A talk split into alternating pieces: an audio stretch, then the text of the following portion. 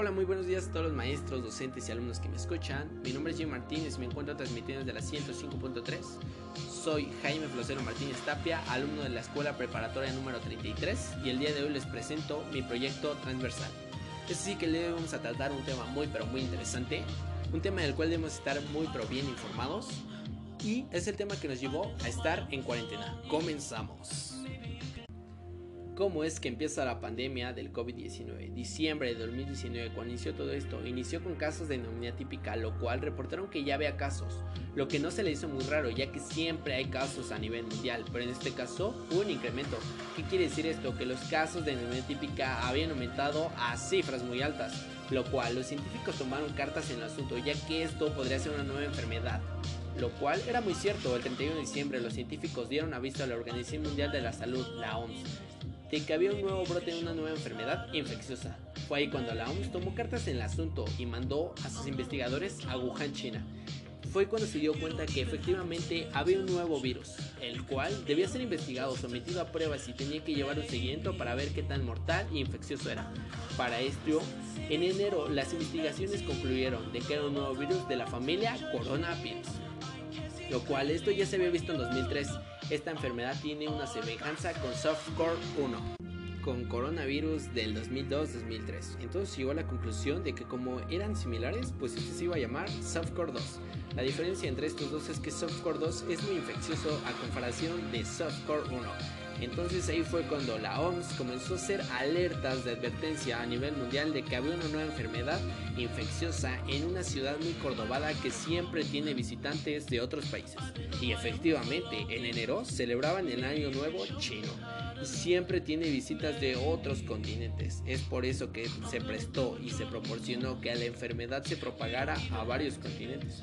Entonces así que surge esta enfermedad. Se sabe desde este momento que surgió en un mercado de mariscos en Wuhan, China. Aún no se sabe con exactitud y tampoco se sabe muy bien si salió de un murciélago o salió de otro animal que se llama pongoli que es otro animal que igual está en investigación, ya que si nosotros nos podemos analizar, todos los virus de coronavirus que existen son demasiados y son muchos.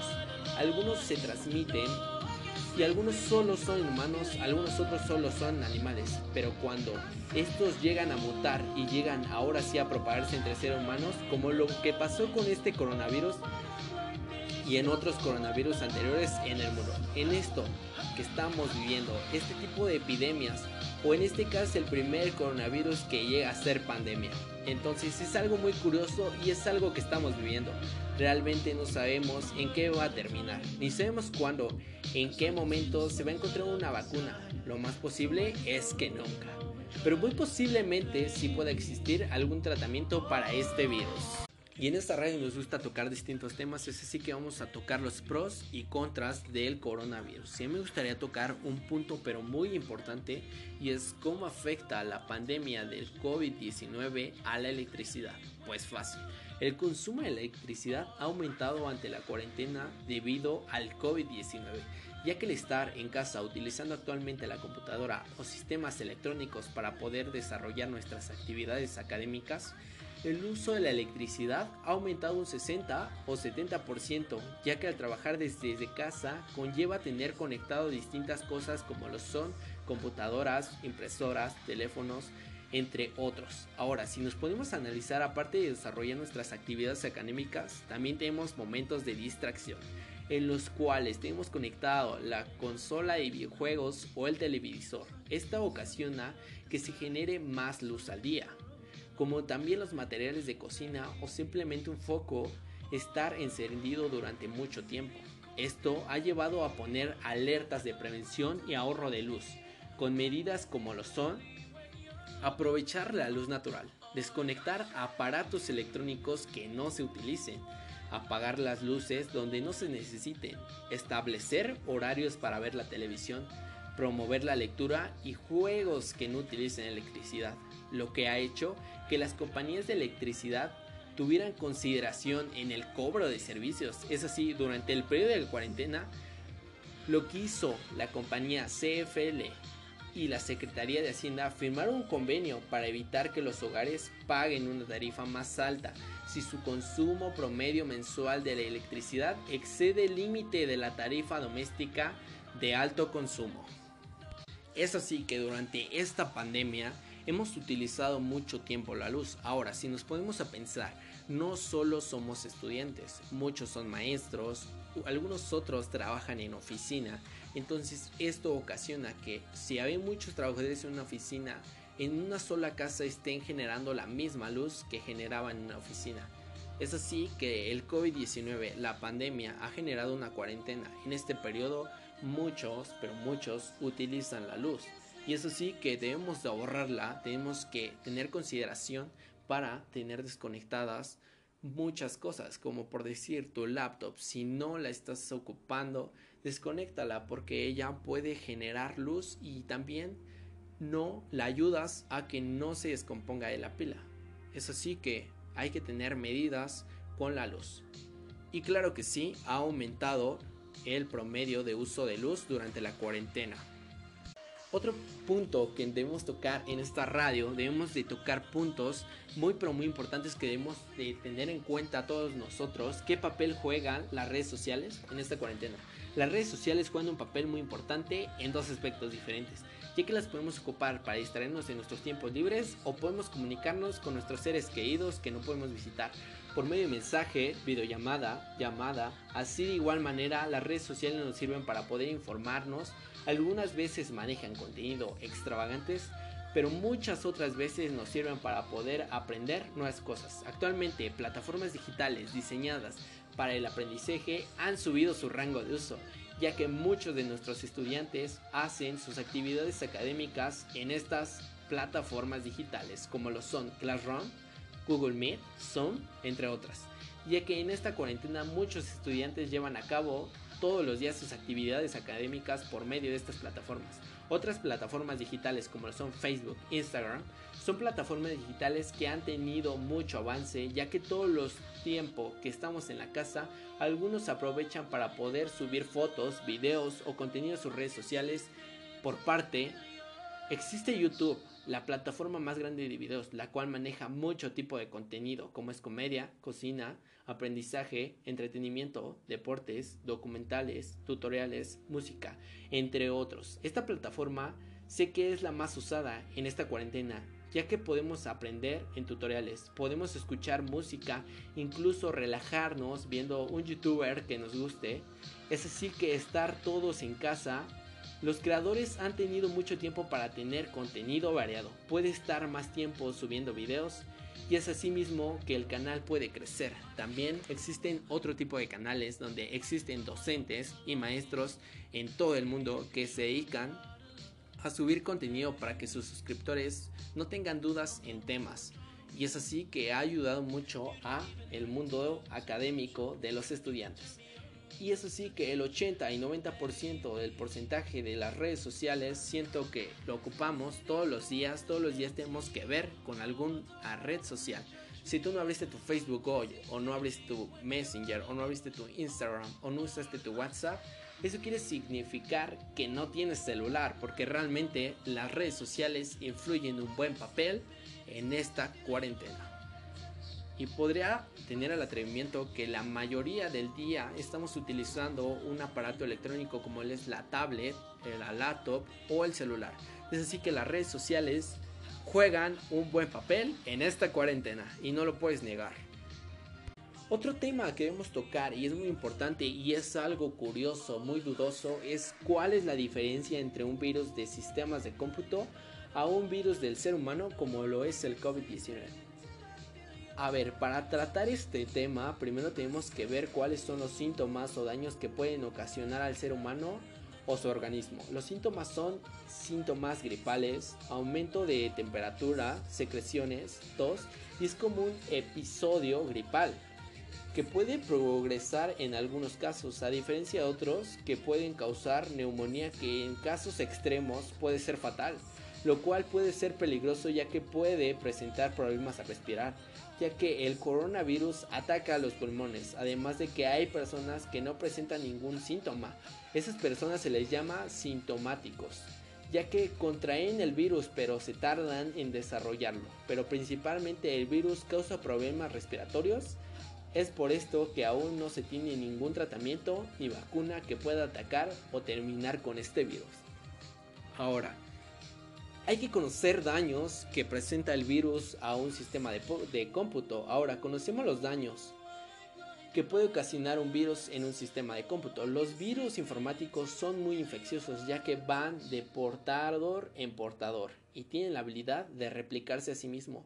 Los virus pueden ir desde simples, molestos anuncios hasta ser capaz de destruir los datos de almacenamiento o dañar la manera de permanecer el disco duro durante mucho tiempo trabajando. Los virus se pueden contraer a través de archivos adjuntos de correo electrónico, archivos descargados de internet o ligas fraudulentas que podemos encontrar en las redes sociales. ¿Cuáles son los síntomas que presenta un virus informático? Ventanas que aparecen de manera frecuente invitándote a visitar sitios inusuales. Gmails masivos que son enviados a tu correo electrónico, cacheos frecuentes en la computadora, desempeño lento en el ordenador, inicio de programas al encender tu computadora, cambios de password en la computadora. Bueno, ahora que conocemos los daños, síntomas y probables soluciones, ahora podemos relacionar entre estos dos lo que es un virus informático y un virus del ser humano. Yo llego a la conclusión de que un virus informático es muy similar al de la gripe, ya que el virus está diseñado para esparcirse de portador en portador y de manera similar al virus de la gripe. No sé si se puede reproducir, pero creo que no se puede reproducir sin una célula en la que se hospede. Los virus informáticos no pueden reproducirse sin algún elemento de propagación y tampoco se pueden reproducir si no tienen un archivo o documento en el cual se puedan esconder. Es decir, un virus informático es un código malicioso que se replica al copiarse a sí mismo en otro programa o documento. Es así que un virus informático tiene mucha relación con COVID-19 ya que se transmite de persona en persona, lo cual también se hace muy similar, es la manera de reproducirse. Lo que se hace muy diferente es que el virus informático ya tiene una cura que son los antivirus que protegen al ordenador de cualquier virus. En el caso del coronavirus, aún no tiene y aún no encuentran la clave, ninguna vacuna para terminar con este virus. Eso es lo que lo hace muy diferente. Y bueno, maestros, docentes, proseguimos, pero me comentan que un maestro no entiende español, así que voy a explicar un poco lo que es el COVID-19 en inglés. Espero me pueda entender. Y pues después de esto continuaremos con una entrevista a una mujer sobre cómo le está pasando en esta cuarentena y pues cómo es que la ha afectado. Entonces continuamos con la presentación en inglés. Espero me pueda entender. Vamos por allá. Hello, my name is, is Jim Martinez.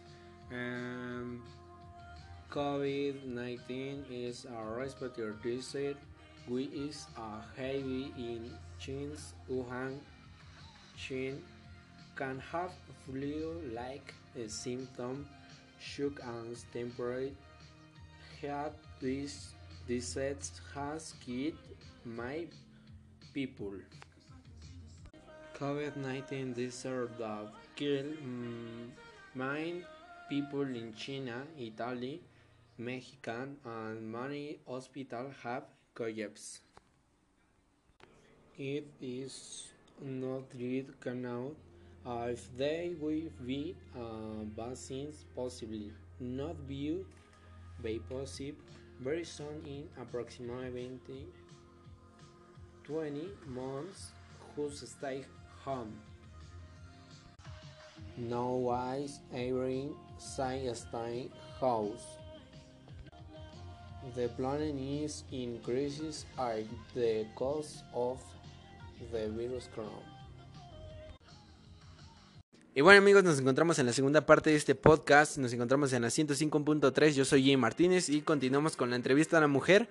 Es así que espero y les guste este podcast, comenzamos. Y la pregunta es, ¿cómo es que afecta a su economía el coronavirus?